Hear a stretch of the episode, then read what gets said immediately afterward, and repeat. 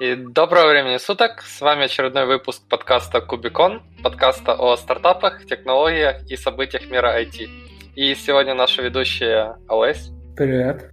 Саша. Мои витания. Дима. Всем привет. И я, Рома. И первая тема – это тема, которая волнует каждого айтишника Украины. Это какие новые законы, какие реформы вышли э, вот, в IT в Україні. Що що у нас вийшло? Так, і е, почнемо ми з невеликого епіграфу. Навколо зубів його жах, його спина, канали щитів, поєднання кремінна печать. І це не описання ем, Дія Сіті, як могло на спочатку здатись. Це цитата про Левіафана. А до чого він тут зараз е, розкажу. Надо бутилка водки для для того, щоб почати, или так можна. А то вже страшно. Ох, ну страшно буде, коли я розкажу деталі. Значить, е, Міністерство цифри підготувало законопроект, якого, який називають Дія Сіті, про зміни введення айтішного бізнесу в Україні. Тобто це законопроект, який, по ідеї, е, має допомогти розвиватись it галузі Що він е, собою являє? Це правовий режим, е, якого можуть набувати компанії. Тобто, якщо компанія захоче, вона може отримати статус резидента Дія Сіті. А діяти він не менше як 15 років. Якщо ви резидент Дія Сіті, то ви можете користуватись е, спрощеним податковим режимом. Це будуть 10% на зарплату, тобто 5 е, з податків робітника, 5 е, з компанії. Це особлива форма взаємовідносин, як їх працівники та їх контракти. Тобто це відомі, скажімо так, якісь одноразові. Ну, Фактично, це деякий аналог ФОПу, тільки ем, буде спеціально для цього Дія Сіті. Е, Також е, це можливість заключати е, контракти за цими їх контрактами, додаткові договори. Серед них договір про отримання від вчинення конкурентних дій. Тобто, по суті, їх працівник буде зобов'язаний утримуватися вчинення конкурентних дій, ну, наприклад, стартапа, який буде повторювати аналог. І за це там насправді 25% від середньомісячної зарплати до нього буде йти. І е, особливо договір про непереймання. Саша, можно вот про предыдущий еще раз? Я не совсем понял. Э, то есть ты, э, ты вот стартап, ты создал эту компанию, ты зарегистрировал ее в там вот этом Dia City, то есть подал ее как вот э, часть, как вот, ну типа с вот этим набором законов. И, и еще раз, чем, чем тебе это хорошо? То есть, э, не, вот я имею в виду вот последнее вот это, м, про вот эти какие-то патенты или про то, что вот то, то, то що типа то же самое сделали, я не совсем понял. Е, дивись, ти як компанія можеш з усіма робітниками заключити договір е, про м, отримання від конкурентних дій. Тобто, по суті, твій працівник не зможе зробити аналогічний стартап там протягом якогось часу, там здається, чи рік. Слушай, а это не является ли, ну, наоборот, сильно хуже для этих работников? Ну, к примеру, если, э, если ты регистрируешь э, такое действие, как создание еще одной аутсорсной компании, ну, типа, вот такое ты можешь сделать? Це, це до речі, питання, які не, не розтлумачені. Тобто, це до кінця не зрозуміло, що під цим розуміється. Ну, зараз є якийсь аналог NDA, тобто ти не можеш е, ті знання, які ти отримав всередині, е, скажімо так, використовувати їх для побудови своєї компанії. Але NDA зараз не дуже в законодавчому плані регульований в Україні. Це мені це якийсь аналог, ну або чисто про неконкурентні дії. Це для робітника, ну, в принципі, обмеження. Обмеження. Ну, це якраз захистити роботодавця. І є ще один, е, от який пункт він викликав найбільше ем, таких е, розмов. це договір про непереманювання. Тобто, по суті, резиденти Дія Сіті можуть заключити між собою договори про непереманювання, і тоді е, буде заборонено чиняти будь-які спроби переманити е, їх робітника з однієї компанії в іншу. Вот. Переманивание, Саша. То есть э, это если рекрутер сам обращается к, к работнику, да, или. Коли рекрутер, і в принципі, коли ти сам йдеш в іншу компанію, то ти теж не можеш чинити дій, щоб перейти в іншу компанію. Ну, по суті, інша компанія не може тебе найняти. Е, ну, по... Как-то звучит очень по звучит, как-то э... концлагере. Уже з нової редакції убрали цю норму. Е, Питання обрали тільки тому, що підняли, ем, скажімо так, будь тобто проти цього норми е, виступила ну, більшість спільноти. Питання, перше, чого його туди додавали. І, е, тобто, яким чином е, він.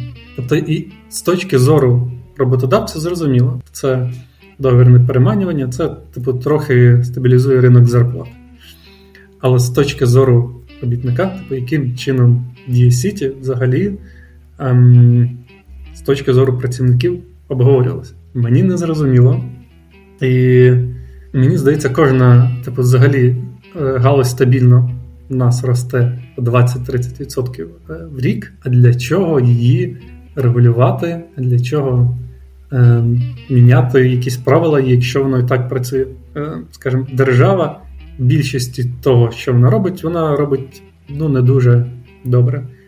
Для чого цим ще займатися? Не зрозуміло. Смотри, Саша, а какие... Э, сейчас, я, я пытаюсь все-таки... Ну, действительно, звучит пока очень стрёмно, потому что звучит все как будто направлено на выгоду работодателя, а у нас как бы, ну, э, у нас больше-то работников, чем работодателей.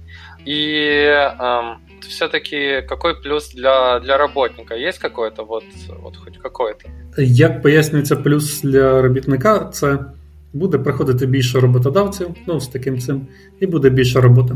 Чому буде приходити більше роботодателів? За що чого? Ну, тому що більше їх прав типу, захищають, і е, типу, вони можуть прийти. Ну, е, зразу скажу, е, от коли один з п'яти е, найбільших компаній айтішних думали, чи заходити в Україну чи ні.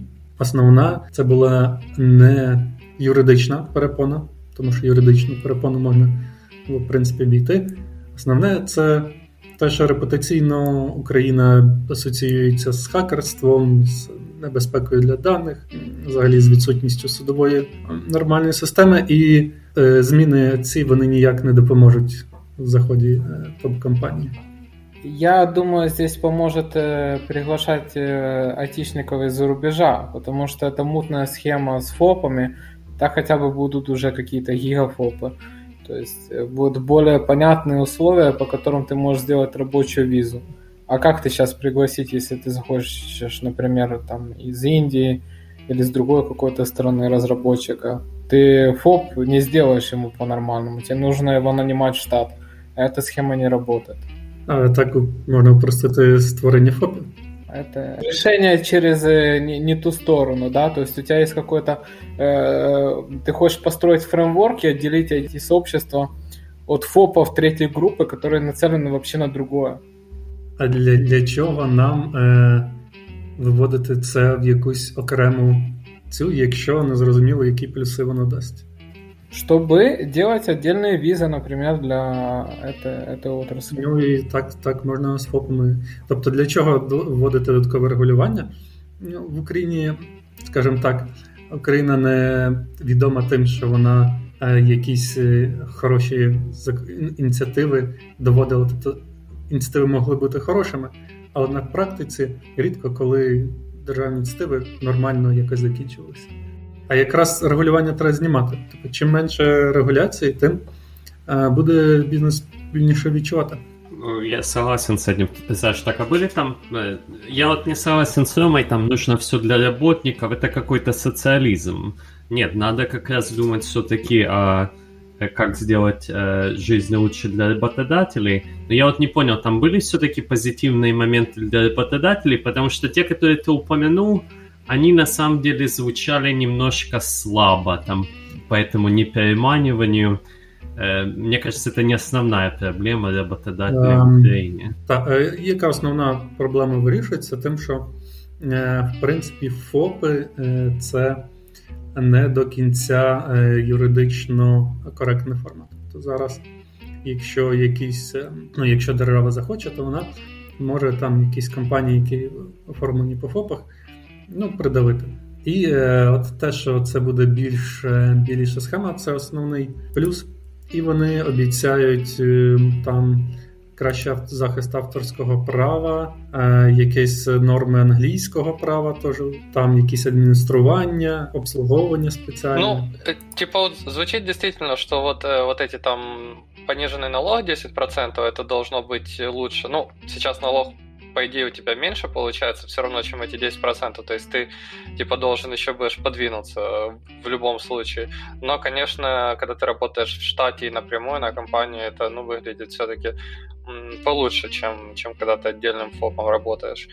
По поводу того, что ты, Дима, говоришь, ну, смотри, э, любая инициатива государства, которая попробует защитить э, работников, она на самом деле, я думаю, провалится. Вот. А вот защитить работодателей и типа пролоббировать их интересы, это прям очень легко и просто. То есть я, если не представляю, что это такое должно быть, чтобы реально защитило работников, и чтобы это в конце не спустило, ну, типа, плату за эту защиту, чтобы по итогу на тебя не спустил работодатель. Вот, это типа, как, как ты скажешь, что давайте поставим всем там минимальную зарплату в тысячу долларов, э, ну так э, это все спустит на тебя работодатель потом, и никакого плюса от этого не выйдет. Поэтому, ну, ну, логично. Поэтому да. То есть мы с тобой согласны. Да, на самом деле мы с тобой согласны, но, но у меня согласие в том, что, ну, э, типа из-за этого, по крайней мере, не надо, не надо вот работодателю еще что-то давать. Вот единственный какой плюс, это поставить, ну, нормальные налоги, чтобы это было все в чистую. Вот это, вот это я считаю реальный, ну, плюс, который мог бы быть. Все остальное звучит, э, короче, да, странно.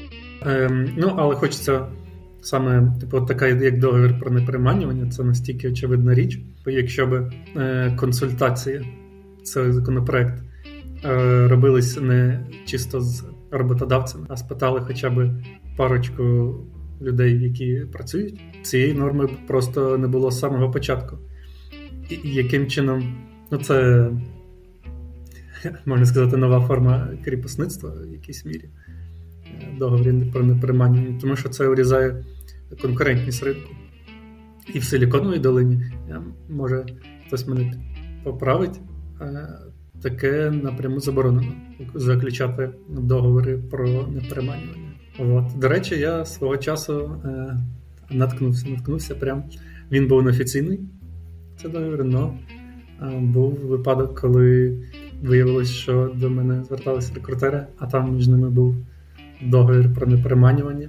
Так що це в Україні неофіційно вже існує. Ну, мне, кстати, это любопытно, потому что на самом деле мне казалось такое, может даже наоборот, э, инновации чуть-чуть уменьшить э, с точки зрения, что когда люди, люди вообще хотят работать в одной и той же сфере, да, грубо говоря, когда им эта сфера нравится, но иногда хотят поменять, поменять свою работу работодателя, узнать какие-то новые новую культуру, новые технологии в другой компании. И они делают такое как бы горизонтальное движение. Вот. И это считается нормально. Это здорово, когда люди там с других компаний приходят и делятся своим опытом и то, как у них организовано в этой же сфере. Поэтому этот момент, да, звучал, звучал очень странно. Та є відома аналогія з перехресним запиленням, що якраз Силіконова долина, чому вона так вистрілила, тому що компаній було ем, досить багато, і в якийсь момент між ними почалось перехресне запилення, тобто люди почали з компанії в компанію і ділитись досвідом, і за рахунок цього Силіконова долина вистрілила. Ну, это беспримерный вообще пример, потому что то, что происходит в Силиконовой долине, пытались много раз повторить и не получалось. Это как ошибка выжившего. А, Олеся, а где пытались? Э, ну, кроме Сколково. Возьми любую страну Европы там или Азии, там есть своя Силиконовая долина. Ну, например, если из Европы там Берлин, Барселона, э, какая-то там во Франции есть еще что-то на, на юге, потом э, в Италии я тоже слышал есть. Так, а в Украине? Что, какой ответ Сколково в Украине? Есть какой-то или нет? Тут кибернетики. 10. Я в защиту Министерства цифровой трансформации скажу, что они прикольное приложение сделали для электронных паспортов, прав. Если еще лет 10 назад ты приходишь в реестр, тебе надо что-то исправить, и тебе загружают XML-файл на, ди- на диске говорят, что иди в такой-то кабинет, занеси деньги, чтобы они тебе исправили этот XML-файл и приходи обратно, то сейчас с электронными услугами на, на этом уровне все, все намного лучше. А загалом, як до Дія Сіті? Мне только понравилось э, про, про налоги. Все остальное мне показалось. Вот это про про инновации, про запрет, это тоже какая-то очень-очень странная штука. Ну, в том плане, что она, она в каком-то плане понятна, если ты прям что-то такое новое придумал, но если ты можешь э, писать в договор э, что угодно, то, то это звучит очень, очень странно, ну, очень тоже типа по, по-арабски как-то, что, ну, тебе там нельзя создавать аутсорсные компании, или там нельзя работать там с финансовым сектором, ну, и не знаю, что это такое. Вот, это очень, очень странно. Я позитивно отношусь, во-первых, из-за репутации самой команды, во-вторых, из-за того, что когда ты ФОП, ты отвечаешь всем своим имуществом, то есть идет какое-то устаканивание э, отношений рабочих. Это лучше, чем когда ты работаешь ФОП, непонятно на кого. Вот. И еще потому, что у людей появляется какая-то более адекватная форма трудоустройства. То есть, скажем так, первый блин комом, возможно, в будущем это будет более лучший фреймворк. Ну, я, я не знаю, надо разбираться в деталях, но если это будет помогать иностранным компаниям заходить, если предыдущая форма превалентная ФОПы, она не совсем понятная и мутная, то мне кажется, это шаг в позитивном движении, и, возможно, нужно деталі просто обработать. А я за те, що чим менше державного регулювання, тим простіше. Я думаю, it сфера розбереться сама по собі. А, а что, что у нас будет дальше? Казалось бы, что может быть актуальнее, чем э, DE City? Это переход на летнее время. И и что, что при переходе вообще может пойти не так? Это же, это же невозможно. Да, вот э, недавно мы перевели время. Э, казалось бы, никогда такого не было. Вот опять мы должны были остановиться, но возы ныне там.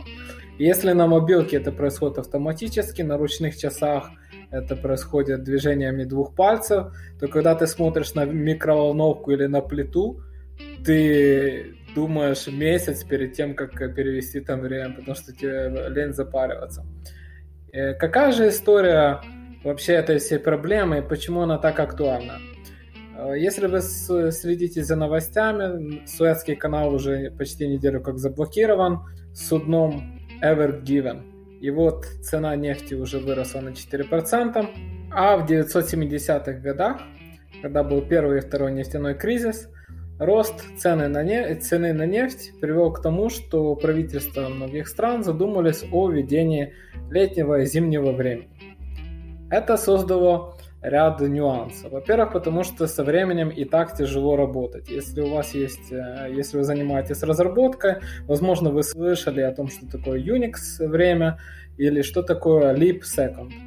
Э, то есть это такая дополнительная секунда, которая добавляется в некоторые года, это нет, мы наперед не знаем, в какие года, то есть определенный комитет людей решает, в какой год добавить. Вот, например, в 2016 году добавлена была такая секунда в декабре, 30, 31 декабря. И это приводит иногда к таким супер таким странным багам. Вот я просто помню такой баг на JavaScript. Ты делаешь э, какой-то date picker на AngularJS. Это было там несколько лет назад и вроде ты вводишь 1 января, а оно тебе выдает 31 декабря, и ты думаешь, как вообще такое происходит? А вот э, вопрос к вам, Старк. Сталкивались ли вы с какими-то супер странными багами, связанными со временем? От я, може, не супер странним, але у мене був забавний баг. із-за того, що проходила доба, типу, перескакувались на наступну і кидались, типу, сусідні івенти могли кидатись в різні бакети. Один з вчорашній, інший в наступного дня. І, відповідно, нічого не знаходилось. Тому дуже обережно треба з переходами с дня на день. А у меня э, таки вопрос э, к Олесю. А можно еще раз объяснить связь, э, чем связана нефть с переходом на э, летнее время и, и причем здесь потом танкер?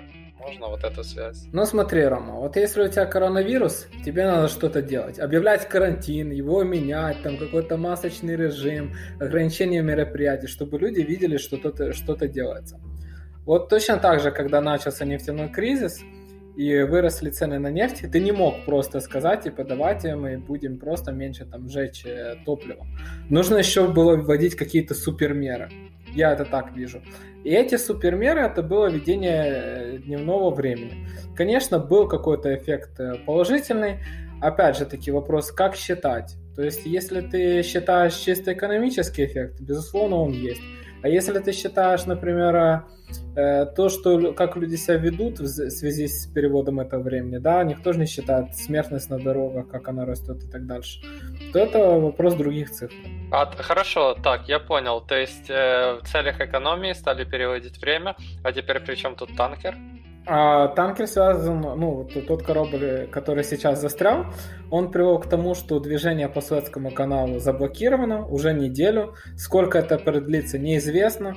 В любом случае, это уже повысило цены на нефть на 4%. И, возможно, еще и осенью будет опять перевод часов. Ага, то есть мы типа ожидаем второго пришествия вот этого перевода.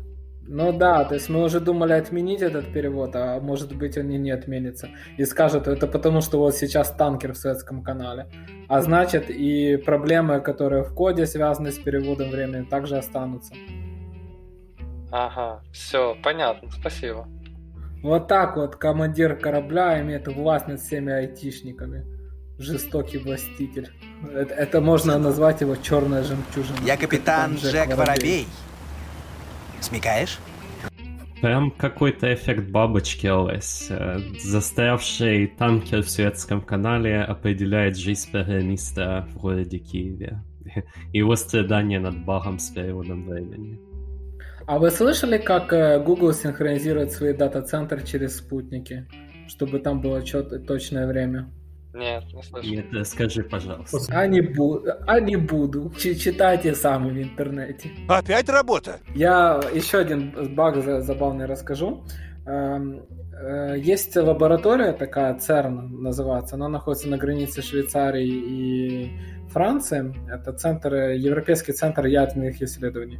Э, там был обнаружен бозон Хиггса. И есть тоже лаборатория Грансаса, это Виталий в, в Апеннинах. И вот э, с одной лаборатории в другую посылали пучок нейтрино, и регистрировалась скорость выше, чем э, скорость света. Ну, возможно, не нейтрино, возможно, какие-то другие частицы. Если физики сейчас слышат нас, э, нужно почитать. И э, потом оказалось, что это просто был кабель не так как-то воткнут, что время неправильно измерялось. И тоже из-за этого скорость была неправильно подсчитана. Так что законы, э, те, те, теория относительно остается верной, скорость света пока что самая, самая большая скорость во Вселенной. Угу. Ну, у меня, я так э, сходу не припомню, какие-то были баги со временем, но это обычно просто с таймзонами связано было, э, и все. Я, я помню из, из такого, это один из самых залайканных вопросов на Stack Overflow, там вот был связан с временем, э, там да, вот это единственное, единственное, что я помню в эту, в эту стезю. Я сам вопрос не помню, но, наверное, надо использовать jQuery. Э, не, не помню точно, но, но уже, я думаю, как минимум React надо использовать для вот этого всего. Неужели есть в JavaScript вопросы, которые не решаются jQuery? Э, не знаю, не знаю. А, так, хорошо. Есть ли еще какие-то тогда мнения по этому поводу? Или двигаемся дальше? Просто хотів сказати, що цей контейнеровоз, який застряв, це ідеальний приклад дедлоку. Коли один лок блочить весь потік, і тепер ніхто не може зав'язати цей канал, і в кращому разі зможуть піти в обхід старими шляхами. А у меня вопрос. Вот как вы относитесь к переводу часов? Кто-то поддерживает это? Я, я об этом никогда не задумывался, просто принимал как данность, но теперь, Олесь, задумаюсь обязательно, что, что с этим можно сделать. Дима, Саша? Не, ну поддерживаю. Я думаю, зря, зря затіяли, тому що завжди от, буквально ліг на годину пізніше, і ти вже такий завтра розбитий. Для чого це спеціально робити? Не-не-не, я, я поддерживаю, потому что, ну, логично, что там, когда зимой там меньше дневного света, и они тебе дают чуть больше света с утра. Мне кажется, мне кажется нормально. А почему, Дима, тогда не регулировать это более гранулярно? Будет же еще лучше. Ну, может и быть, если все автоматически переводить, и не надо, как Олесь там сказал, механически переводить на микроволновке, может и будут когда-то. Не знаю, чому ні. Взагалі можна відмовитись від регулювання годинниками і вставати разом з півнями. От, Щоб коли півень бачить, що світає, він покарікав і ти піднімаєшся. Ну це ідеально тоді використання світла. Да. Я помню эти китайские будильники, где было три мелодии, и вот одна из них как раз вот петух такой, кукареку. А поддерживаете ли вы летнее время или зимнее? То есть как, если одно из двух? Я, я за зимнее. Зимнее? То есть ты хочешь, чтобы летом было темнее вечером? Да. А зачем? Ну, все самое интересное вечером происходит обычно. Вот и будет больше времени на интересное. Так, э, хорошо. Тогда, я думаю, двигаемся дальше. Э, и дальше э, тоже тема, в принципе, которая должна быть интересна э, программистам, э, которые любят решать задачи. Ну, а это, это по идее, должно быть, должно быть большинство программистов. А именно Google Code Jam э, в э, в эту субботу, получается, даже в эту пятницу начался, началась квалификация на Google Code Jam. Это такое программистское соревнование, где тебе дают несколько задач, то есть там в данном случае 4 задачи, э, по-моему, и... Нет, 5, 5 задач. И что тебе надо сделать? Э, тебе за определенный промежуток времени э, надо закодить решение на эти задачи. Вот. И в принципе, э, квалификация, она идет, получается, 30 часов, то есть это всем хватает времени, всем должно хватить времени, чтобы закодить э, там хотя бы несколько задач, а для того, чтобы пройти, там надо набрать 30 баллов из 100, то есть, э, в принципе, не так много. Вот. И эм, собственно, да, очень-очень рекомендую людям, вот э, кто, кто интересуется каким-то спортивным программированием или кто интересуется, к примеру, пойти работать в Google или пойти работать в Facebook или в любую э, другую очень крупную компанию, попробовать свои силы в Google Code Jam. А, потому что по факту э, все собеседования, все кроме, кроме одного собеседования, которое проходит в вот, Гуглах, Фейсбуках и так далее, они состоят вот этих э, задач на спортивное программирование. И, и вот здесь как раз э, нужны вот эти все знания про поиск ширину, про деревья, про графы и так далее. И чем просто CodeJam хорош? Потому что эм, они делают на самом деле они проходят раз в год, но делают очень, эм, очень качественные задачки. То есть э, интересно читать, интересное решение, там всегда будет разбор.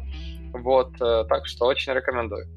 И, э, собственно, вопрос э, к ведущим. Как вы, как вы участвовали в этом соревновании? Что, что думаете о нем? И, и что думаете о роли э, вот, спортивного программирования в enterprise программировании, скажем? Э, я скажу, я, э, поскольку Code Jam, как ты сказал, проходит э, раз в год, я вот рекламирую топ-коды, который, кажется, все тут участвовали в какое-то время. Вот, поскольку он проходит более регулярно, мне он как бы более полезным был в этом плане, поскольку ну, регулярность это очень важно. А CodeJam как бы это, да, это более такой тест раз в году попробовать и порешать веселые задачки. Ну, Э, вообще, конечно, поддерживаю, да, когда-то соревновался в CodeJam, но никаких особых вершин не достиг, кажется, после первого или второго тура, я не помню, как, когда там начинаются более такие э, сложного уровня задачи. А, я сразу дополню к Диме. Я не знаю, как сейчас топ-кодер, я когда-то хотел на нем поучаствовать, но какой-то он для меня был слишком интерфейс слишком странный, вот, вот серьезно. А, то есть там, чтобы он работал, там надо загружать аплет, там оно как-то непонятно, где календарь. Очень-очень user-friendly. Вот они, я видел, пробовали делать веб-версию, она была, эта веб-версия в бете, вот, то есть я не знаю, когда они ее из беты выпустили, но если вы хотите вот прям что-то такое попроще, чтобы реально зайти и, и там были контент, э, вот как раз вот эти соревнования, и они э, чаще, чем на чем на топ-кодере проходит, это CodeForces. Вот, вот CodeForces могу порекомендовать из того, что проходит часто, и там э, уже реально много людей участвует. То есть, если на CodeJam участвовало в квалификации там 40 тысяч человек, то, в принципе, на CodeForces эм, я когда последний раз участвовал, то вот в одном дивизионе, эм, по-моему, тысяч семь-восемь человек уже участвует. То есть так достаточно много. Вот. А насколько вот это спортивное программирование оно применимо к реальной жизни? Вот это как раз вопрос к вам. Вы применяли когда-то? В те моменты, когда мне нужно было какие-то алгоритмы, я брал готовые какие-то решения, ну, например, там динамическое программирование, там линейное программирование. И единственный момент, я просто даже это запомнил, когда мне понадобились в реальной жизни вот, э, знания по алгоритмам, это когда я ревьювал чей-то код, и там было list contains, и, а нужно было map contains, потому что list contains у тебя в линию, а map contains в единицу. Это был, наверное, единственный раз. И а, хорошо, Алэс, и, и как ты думаешь, если вот этого знания конкретного у тебя не было, э, насколько типа э, плохо, плохо, но э, получилось по итогу, насколько бы ты долго это дебажил и, и пытался понять? Или может это типа за не знаю, за первую минуту ты понял бы. Да, ты знаешь, это же есть такая, э, как это сказать, что код, который исполняется за n квадрат, это самый идеальный код, который пушится в продакшн. Ну, в смысле, в плане бага. Потому что он как раз проходит все тесты, а потом когда-то в продакшне падает. Понятно.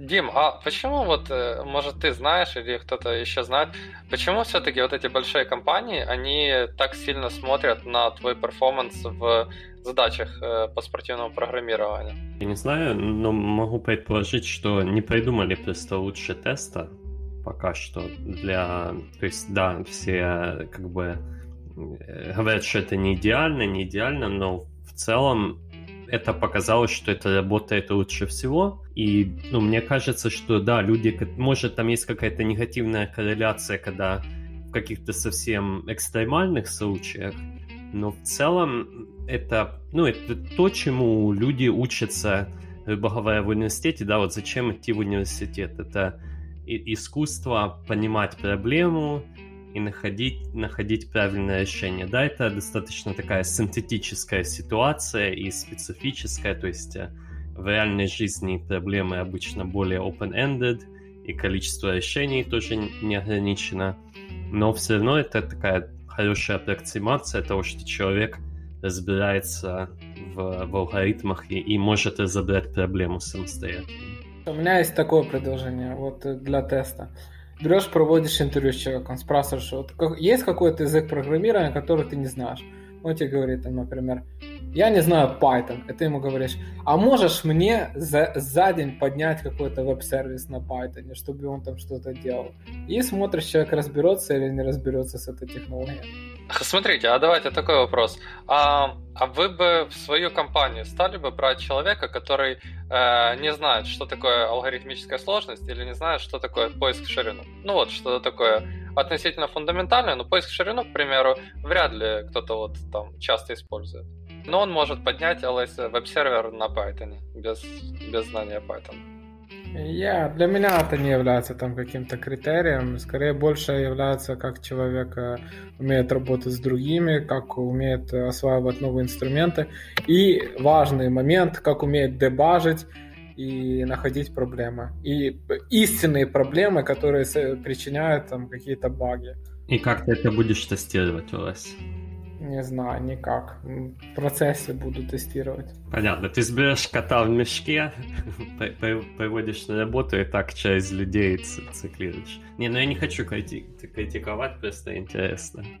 Э, как бы это немного с другой сферы. Если мне там хочется с кем-то вести какие-то э, дела или что-то такое, то я встречаюсь с этим человеком, я, ну, где-то час или полтора мы просто общаемся обо всем подряд, о моей идее, о ценностях, просто чтобы обсудить, какие у нас ценности. Я думаю, что если ты проводишь с кем-то интервью, и просто вы полтора часа о чем-то общаетесь, о коде, о чем, о чем угодно, ты можешь понять уже, как ты с этим человеком сработаешься.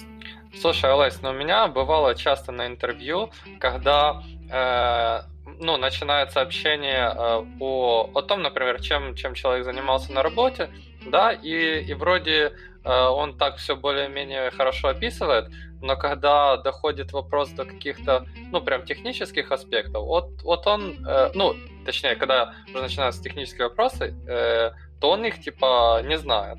И, и вот и для меня, ну, получается такой чуть-чуть как, ну, не то что диссонанс, но, но вот следуя твоему подходу, я бы должен был его взять, потому что он так достаточно хорошо изначально все рассказал, там, за жизнь, там, хорошо у него речь поставленная, а когда доходит к чему-то техническому, как там, э, не знаю, там, развернуть список, вот, ну, не знаю, человек. А часто тебе надо разворачивать список или дерево? Ну, не развернуть список, ну, понятное дело. Ну, я, я имею в виду просто что-то техническое. Дима, а ты, кстати, вот если бы человек не знал, что такое сложность или не знал, что такое поиск в ширину, ты бы стал брать? Не, ну я, я, я вместе с Сашей, то есть есть какие-то базовые вещи, это зависит вообще от компании, то есть, ну ты так в общем спросил, вот если бы у тебя была компания, зависит какая компания, то есть если бы общий уровень людей был, э, которые не знают, что такое сложность, то, наверное, это не проблема для моей компании, понимаешь?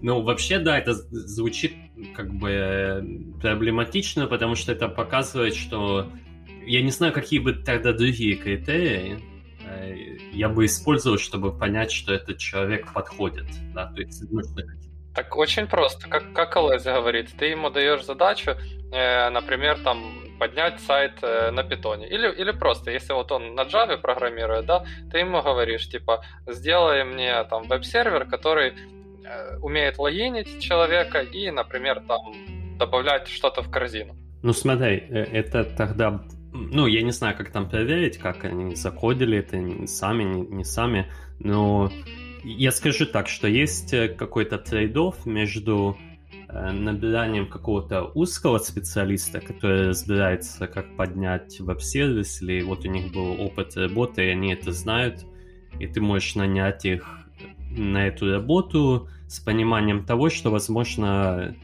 их экспертиза будет не, нуж... не нужна через какое-то время. Либо ты берешь такого более, э, ну, как крупные компании, как много крупных компаний сейчас делают, они берут таких типа э, general э, экспертов, вот, которые они считают могут учиться, могут выучить э, новые, новые языки, новые технологии. То есть это не проблема знания какого-то специфического языка и технологии. И тогда у тебя какой-то вот есть общий. И сейчас крупные компании используют алгоритмы для, для отсеивания людей и, и выбора таких людей. То есть в зависимости от того, что нужно было бы для моей компании. Если это какой-то классный узкий специалист и, и нужно вот, то мне не важно, знает он сложность или нет. Если он, я знаю, что он может выполнить эту работу, то, конечно, надо брать э, вот того узкого специалиста. Но опять же, с пониманием того, что, может, ему надо будет уйти в какой-то Это прямо как культура Netflix из прошлого подкаста. Все, чувак, все, чувак, ты знаешь, ты, ты стал слишком это... Ты слишком узкий специалист. Ну, вообще так, э, э, да, я все продолжаю книжку, можем к ней вернуться в какой-то момент, но вот как раз читал, что, да, вы набираете топ, топ рынка, и если человек в какой-то момент, ну, уже не топ рынка, или типа у него адекватный перформанс, то вы его просто увольняете с э, с большой суммой денег. А какая формулировка должна быть? Made redundant или effective immediately? Или made redundant effective immediately? Вот твоя коробка, а ладно, мы тебе по почте пришлем, может быть. Понятно. Но, э, тем не менее, я хочу сказать вот нашим слушателям, кто хочет э, попасть какие-то крупные компании типа Google, Facebook и там Амазона, э, знание алгоритмов э, просто обязательно на 100% при, при прохождении интервью. Вот, без этого, ну, ну вот просто никак. Вот, вот. Либо ждать очень долго, пока они вернутся к теннисным мячикам в автобусах, вот тогда может снова появиться шанс без алгоритма.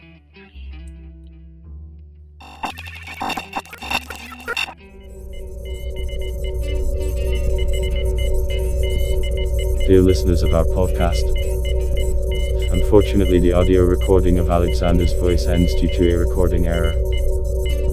Cubicon team apologizes for the inconvenience.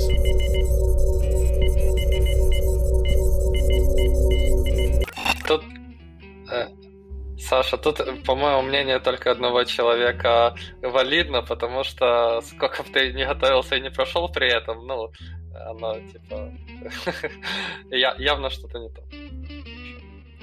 Так что да, Дима, э, тебе слово. Ну, на самом деле, это будет так звучать немного, немного так пафосно. Не так много, но э, когда, ж, когда мы учились, ну и я учился в Германии в какой-то момент, там были целые курсы на алгоритмы, и я в какой-то момент очень много играл на топ-коды, не, не так, чтобы там круто и успешно, по-моему, даже ну, никогда не был в каком-то красном дивизионе, но в целом это все очень помогло, поэтому когда в тот момент наступил, когда у меня было интервью, э, ну, у меня не было такой, что типа там все в огне и надо там срочно подготовиться, ну, типа, выглядело нормально, да, я вроде как бы эти проблемы решал, ну, на протяжении долгого времени до того.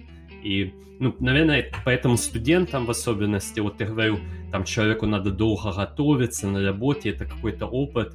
Но мне вот казалось, что если это студенты с компьютерных курсов, вообще они должны, у них должны быть курсы алгоритмов, и это в каком-то плане тест, насколько они там спали на этих курсах и, и могли э, ну, решать эти проблемы даже в университете просто.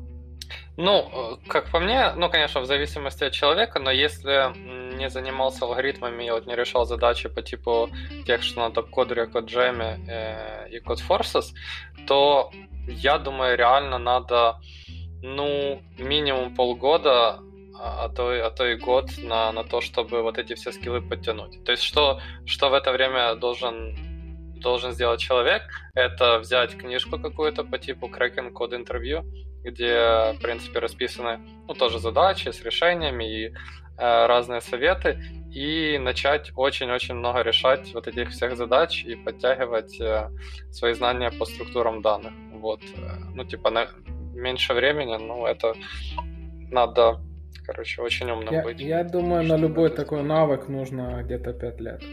То есть, если ты хочешь либо выучить язык, либо научиться хорошо программировать, либо выучить эти алгоритмы, то тебе нужно рано потратить 5 лет.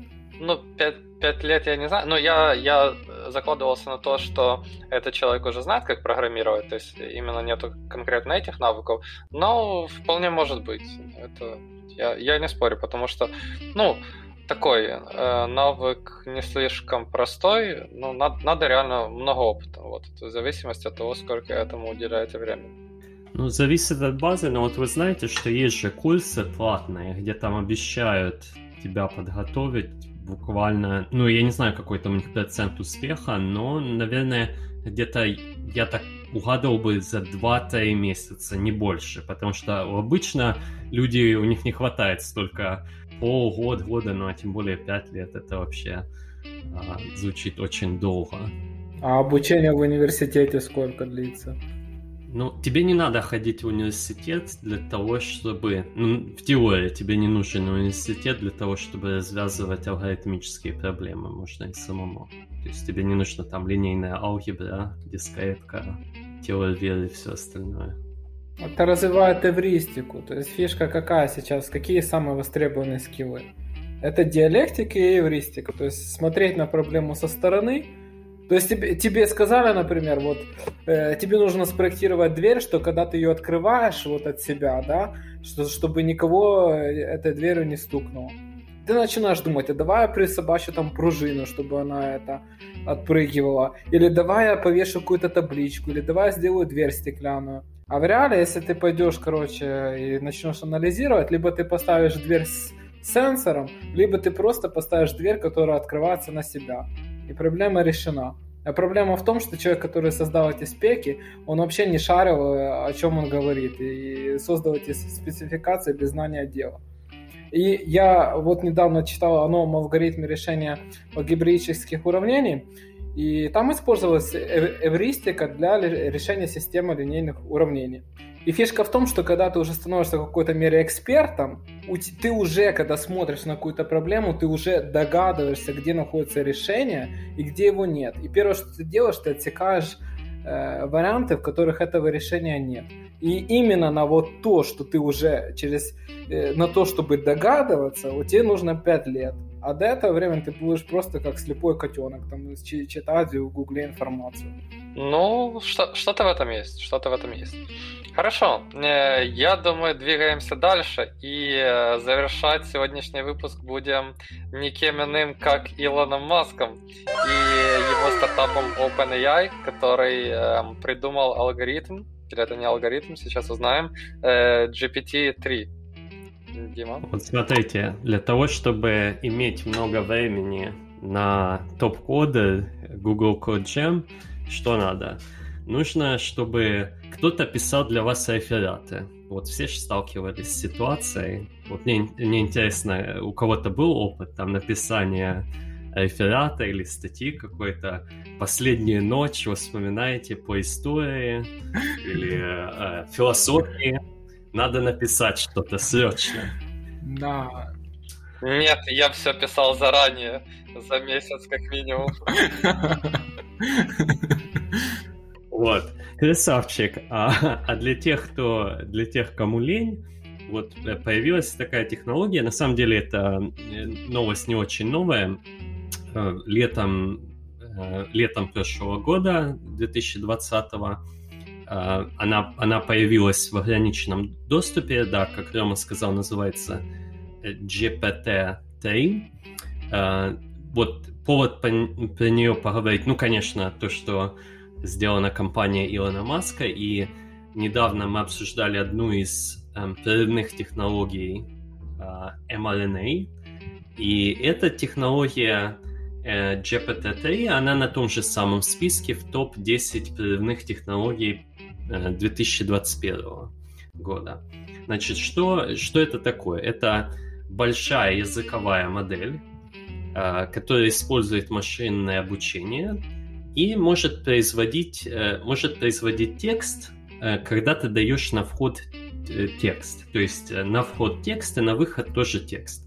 Ну и на вход это, соответственно, может быть какое-то маленькое предложение, типа внизу статья о, о президентске Зеленском, там, победившем коронавирус, и это генерирует какой-то, например, текст статьи, которая выглядит очень Э, очень правдоподобно. Это на, на английском языке. Ну и, кстати, может э, производить небольшой код, может производить песни, поэмы, поэтому там э, натренирована эта модель на гигантском количестве информации э, с интернета, с книжек, поэтому можете что, что угодно, какие угодно промпты вводить, и на самом деле там количество application ов достаточно впечатляет. То есть, Дима, еще раз, ты задаешь типа тему, и оно тебе под эту тему генерирует, э, допустим, информацию того размера, которую, которую ты задал?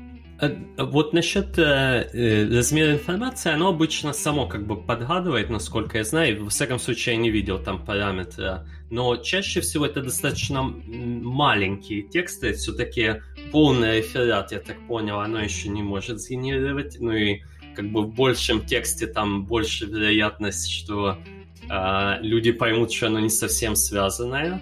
А вот как раз типа там текст песни, э, новость, какой-то небольшой код снипет, оно, оно может сгенерировать. И, ну да, то есть ты вводишь как бы, грубо говоря, тему, несколько, ну, промптов на, на английском языке, которые как бы задают, задают то, о чем э, AI может говорить. А как э, тогда антиплагиат распознает, что это плагиат? Ну, в смысле не плагиат, что это GPT-3, а не человек сам сделал свою работу. Да, вот как, как же преподавателю философии разобраться, разобраться с этой проблемой? Но на самом деле, э, вот что интересно, это же сделано компанией OpenAI, и называется она OpenAI, но эту технологию в Open, э, как бы в open source они не выпустили.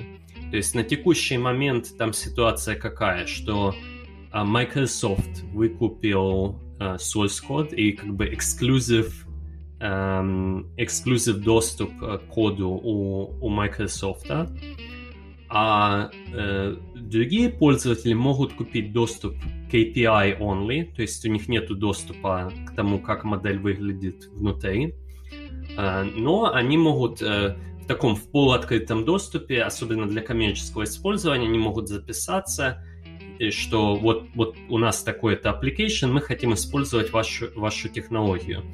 Э, что любопытно, что в отличие от предыдущей модели, они не выпустили ее в открытый доступ и в своем как бы publication, э, в первом publication объяснили, что они считают, что э, технология может, конечно, активно использоваться для, для негативных целей, для мисинформации, для написания рефератов и, и всего такого. Вот, и поэтому они как бы э, спрашивают комьюнити для того, чтобы помочь и разработать средства борьбы с, э, с плагиатом и с такими негативными использованиями. Дима, а вот э, такой вопрос. Вот этот GPT-3, мне интересно, он умеет генерировать как бы свои идеи? Ну, в каком плане? Э, когда ты вот, э, допустим, читаешь и понимаешь, что это реально вот какая-то типа интересная новая идея или, или оно, оно такое, оно тупенькое. Грубо говоря, может ли потенциально этот GPT-3, не знаю, какой-то новый э, закон физики сделать или теорему доказать? Ну, к примеру. Нет, теорему он может доказать, там может ты задашь ему какой-то промпт, и оно будет выглядеть так, что он доказывает какую-то теорему. Но, естественно, никаких этих вещей э, там нету, и а, да, вот на самом деле любопытно, что Uh, ну, это был большой хайп, когда, когда эта технология вышла, ну и, как обычно, у людей восторг по поводу вот, уже будущее так близко, но в конечном счете там, там нету ничего волшебного. В принципе, эта технология просто э, на основе кучи, кучи данных, которые в нее вкормили, она выдает ну, как бы похожие вариации на всю ту же тему. Но я смотрел примеры того, чего она выдает. Оно реально выглядит прикольно. Ну, вот одного... Один пример я вышел там, напиши... Э, какой-то рэпер написал песню про Гарри Поттера. И, ну, реально это рэп-песня про Гарри Поттера. То есть в каком-то э, в каком-то плане, да, это креативно, но это просто сгенерировано на основании там рэп-песен и знания о Гарри Поттере, которые происходят с, э, с, кучей, э, с кучей данных в интернете. А можно это скрестить эту технологию с дипфейком, чтобы вышел Том Круз и там спел рэп про Гарри Поттера? Ну, думаю, можно. думаю, можно. А, ну, кстати, вот что хочу сказать, чисто технологически объяснить чуть-чуть. А, то есть это GPT-3, значит, что это номер 3 в этой, в этой серии э, технологий. Вот, и э, это, ну, в тот момент, когда эта технология вышла, она была достаточно, достаточно интересная, новая. На самом деле GPT-3 э, сам по себе, он, он не особо новый, Главное свойство там, что это э, модель сама гораздо больше. Там, не помню точной цифры, но там несколько миллиардов параметров. На самом деле, может около 200 миллиардов параметров, надо посмотреть, которые эта модель оптимизирует. То есть, а для именно для э, ну, задачи NLU, Natural Language Understanding, количество параметров решает. То есть, чем больше параметров, которые модель оптимизирует, тем она будет выглядеть более точной и более человека, человекоподобной. А, а я правильно понимаю, что главное, как бы главное достижение вот этого GPT-3, точнее не достижение, а э, ценность это именно в самой модели, то есть не в, не в коде, э, а, а именно в том, как составлена эта модель. Да, я думаю, это, то есть алгоритмически там нету, насколько я понимаю, это вот, вот эта модель, то есть GPT-3 это значит Generative Pre-trained Transformer 3. Я, я просто думаю, кто, кто там типа э, самый главный рулящий, дата сайентист или программист? Ну, дата сайентист, походу. Ну, ск- скорее, скорее э, data scientist, да, я скорее соглашусь с этим. Вот. Ну, и, и, кстати, натренировать эту модель, вот что еще, какой такой, ну, типа, вопрос поднимался, что модель, это, конечно, ее натренировать может только очень крупные компании, поскольку это занимает кучу, кучу ресурсов.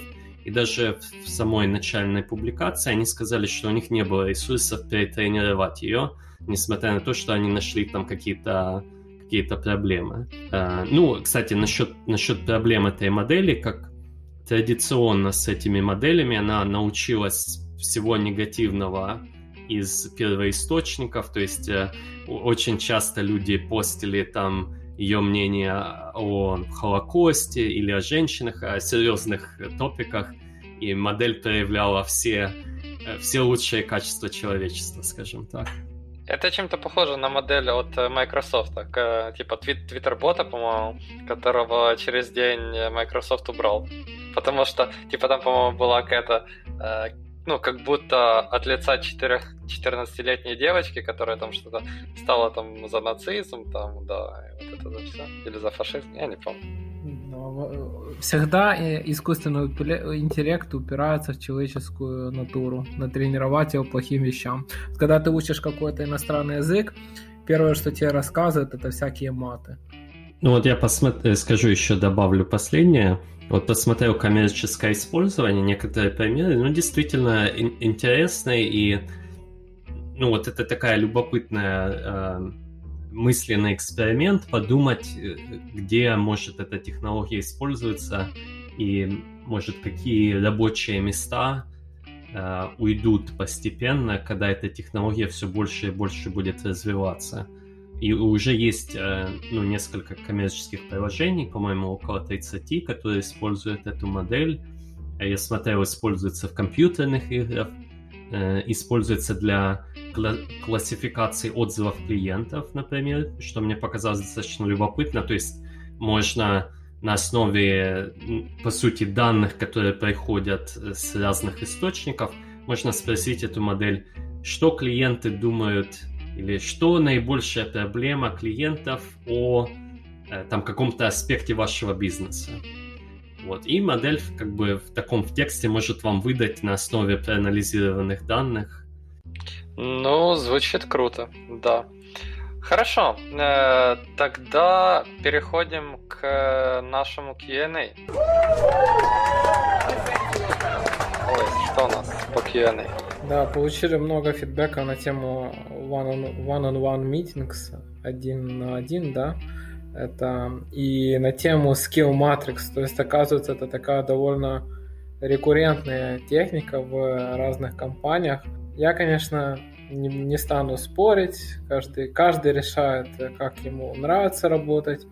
Со своей точки зрения я отвечу просто всем, что если вы ну, у вас есть желание как-то по-другому развиваться, для этого в нашем мире тоже есть возможности. И вот хочется процитировать одного известного рок-исполнителя, когда он пришел на концерт, и все его снимали с айпадами, типа, не надо снимать меня на iPad, живите собственной жизнью. Я думаю, что вам нужно искать, э, возможно, на ответы на то, как развиваться самостоятельно, и в жизни есть, может достаточно много общения интересного, и вы это время можете потратить более продуктивно. Це Конфуций. Ну, пускай. Более продуктивно вместо э, one-on-one с э, менеджером. Ты об этом? Возможно, да. Или если вы менеджер, то то же самое. Хорошо, э, тогда всем спасибо и всем пока. Пока. Пока.